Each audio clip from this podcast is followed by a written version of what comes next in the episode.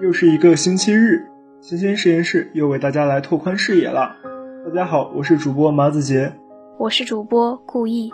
今天新鲜实验室的主要内容有：环状 DNA 测序工具面世，有望促进农业和癌症等领域的研究；新冠病毒蛋白结构模型资源库面世，有望促进相关药物和疫苗的研发。致敬俞明芳院士，追忆他的丝路人生。好，话不多说，我们开始今天的节目。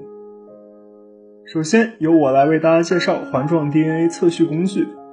物理学家组织网五月十四日报道，加拿大阿尔伯塔大学生物学家发明了一种新工具，可以对环状 DNA 进行测序，这将为科学家提供更丰富、更准确的数据。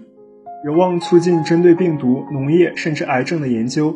这一工具命名为 CIDER-SEQ，它使用了被称为 PacBio 的 DNA 测序技术。研究人员目前已将其发表在网络上，供其他科学家分析 DNA 序列。研究主要作者、博士后研究员德文梅塔说：“我们可以借助它来了解神秘的环状 DNA 在人和植物细胞中的功能。”研究人员解释称。环状 DNA 在细菌和病毒的基因组中很常见。最近，科学家又在人和植物细胞的核内发现了环状 DNA，并将其称为染色体外环状 DNA。这种鲜为人知的环状 DNA 也常出现在癌细胞中，甚至可能与其快速繁殖的能力有关。研究人员此前已开始着手调查染色体外环状 DNA 在癌症中的作用，但由于缺乏有效的研究和测序方法，此类研究进展缓慢。梅塔说。鉴于此，我们设计了一种新的分子生物学方法和新的生物信息学算法，以最终获得染色体外环状 DNA 的完整序列。我们的方法能对这些分子进行完整测序，并为我们和其他研究人员提供一种新工具，可以更好地了解它们在细胞中的实际作用。梅塔指出，新工具可能对农业科学家特别有用，因为许多农作物感染的病毒都拥有环状 DNA。他举例说，在肯尼亚的一次田间试验中，我们使用该工具的早期版本，帮助研究了经过基因工程改造农作物在对抗环状 DNA 病毒方面的有效性。新冠病毒蛋白结构模型资源库面世，有望促进相关药物和疫苗的研发。物理学家组织网报道，一个国际结构生物学家团队对新冠病毒所包含蛋白质结构进行研究。并在此基础上创建了一个名为 Web 的资源库。该资源库还包括对现有新冠病毒蛋白结构模型的评估等资源，可以帮助科学家更好地了解新冠病毒，促进新冠肺炎药物和疫苗的研发工作。研究人员正在各种应用中使用这些结构模型，从基于结构的药物设计到规划一系列生物医学实验等。因此，这些原子模型必须尽可能准确。由于新冠肺炎大流行病来势汹汹，在发表和同行评审之前，这些结构大多数都存放在蛋白质数据库中。这是一个大分子结构的全球数据储存库。研究负责人、美国弗吉尼亚大学结构生物学家瓦勒德克·麦耶尔所在团队的成员都是结构验证和解释领域的专家。他们注意到可以使用最新方法改进几种新冠病毒模型。正是在此动机的驱使下。他们创建了新的 Web 资源库，该资源库与 PDB 同步，每周更新一次，以确保该资源库包含的模型都是最准确的模型。了解新冠病毒蛋白质的结构对于开发新冠肺炎疗法和疫苗至关重要。麦耶尔说：“我们仔细分析了现有新冠病毒蛋白模型，并给出了结果，旨在帮助生物医学界。结构模型是其他科学家对病毒蛋白理解的体现，有时并不那么优异，因此。”验证重要结构非常关键。大多数情况下，我们只是提出了较小的修正建议，但在某些情况下，修正意义重大，特别是在蛋白配体复合物领域，这对于药物研发等后续研究至关重要。大家好，欢迎收听本期《大使人物志》，我是主播顾意。二零二零年刚刚走过了三分之一。我们已痛失十四位院士。四月十二日十二时三十分，我国化纤领域奠基人、中国工程院院士俞明方因病医治无效，在上海第六人民医院离世，享年九十三岁。回首俞明芳的一生，他始终都奋战在将中国建设成为世界化纤强国的道路上。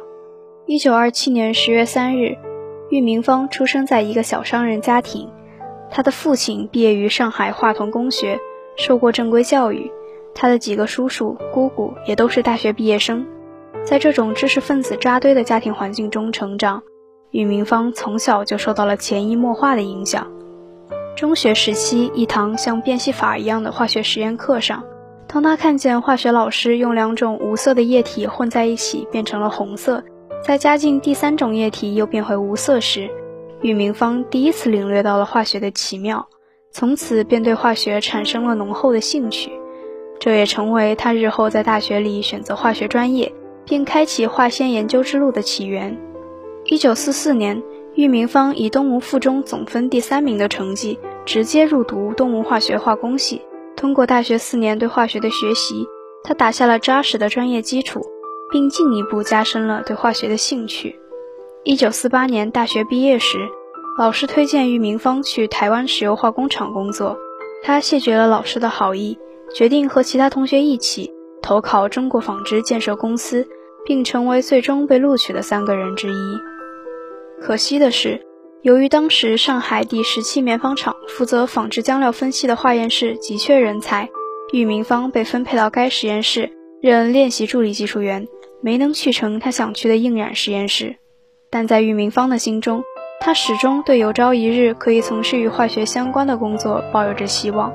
平心而论，每天待在实验室做常规分析工作，对热衷化学研究的玉明芳来说，既缺乏挑战性，又很枯燥乏味。这样的日子一直持续到1956年，玉明芳终于迎来了他人生中的一个转折。那一年，周恩来总理在全国知识分子工作会议上做了重要报告，发出了向科学进军的号召。而在纺织工业界，向科学进军的一个重要战场就是化学纤维。于是，在一九五六年四月，俞明芳主动向组织递交了一份技术归队的申请报告，表达了自己想要到化纤工业领域工作的恳切愿望。一九五七年十一月，上海纺织工业局顺应国家大力发展化纤工业的决策方针，决定开始发展化学纤维，并从企业中抽调了十一名技术人才，组建化纤筹建处，俞明芳就是其中之一。这一次。他终于如愿以偿地加入了全中国化纤工业的首批建设者团队，开始正式步入化纤研究领域。一九五八年，俞明芳进入了上海纺织工业局，成立了上海合成纤维实验工厂卡普隆小组，与小组其他成员们共同探索国产减纹纤维的研制工作。当时，国内的科研和生产条件都很落后，我国还没有国产的合成纤维。俞明芳和他的同事们基本上都是从零开始，边干边学，没有技术就彻夜查阅国外的相关资料，没有原料就去找各种废弃物来进行改装，没有设备就把图纸带回老厂去加工。在这样一穷二白的情况下，凭借着不懈的努力和艰苦的奋斗，俞明芳和他的团队终于在1958年6月，利用土设备成功纺出中国第一根合成纤维锦纶。可以说，就是这根合成纤维的成功研制，翻开了我国化纤工业崭新的一面。一九五九年，俞明芳带着用锦纶丝制作的渔网，前往北京参加国庆十周年成就展。到了一九六零年，俞明芳又和同事们一起成功研制出中国第一根军用降落伞锦纶长丝，彻底解决了国内军用降落伞原料的供应问题。那时适逢中苏关系恶化。苏联曾威胁要求停止对我国供应军用降落伞的原料，而玉明芳团队研究出来的军用锦纶丝恰好解决了这一问题，并在此后研制出一系列应国防军工之需的锦纶特品丝，从此让我国的国防装备用上了中国丝。到了二十世纪六十年代，我国又开始急需高强度、高模量、耐高温的碳纤维用于国防军工和航空航天领域，俞明芳当仁不让。被国家委以了领导碳纤维研究的重任。经过数年的攻关，俞明芳和他率领的项目组顺利攻克了碳纤维预氧化关键技术，为我国碳纤维复合材料的研究做出了开拓性的贡献。如今，中国已成为世界第一化纤大国，我国的化纤品种也由传统不断向着高性能化发展。应用范围也从纺织逐步拓展到航空航天、工业、国防等各个领域。纵观玉明芳从事化纤研究的一生，他始终奋战在推动中国化纤工业从无到有、从有到大的发展道路上。一九九五年，玉明芳当选为中国工程院院士。在生活和工作上，他一如既往，始终保持一颗淡定而谦逊的心。为推动中国从化纤大国走向化纤强国，如昔之年的郁明芳又欣然接受了东华大学的邀请，担任该校材料学院的教授，继续为培养我国新一代化纤人才发挥余热。六十余年来，郁明芳用自己的实际行动演绎了自己的丝路人生。他始终将追求真理、报效国家作为自己的人生目标，并将全部的心血贡献给祖国化学纤维的理论和工程应用研制。如今大势已逝，精神永存。他的成就将会激励一代又一代的科研人员们不断开拓创新，实现中国化纤赶超世界先进水平的梦想。以上是本期节目的中文部分，稍后是英文部分。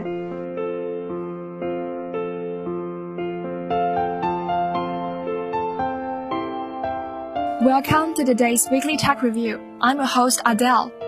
Today, let me tell you the news about robots in COVID-19 pandemic. Robots are often cast in popular science fiction as villains, soulless automatons that take over the world and enslave mankind.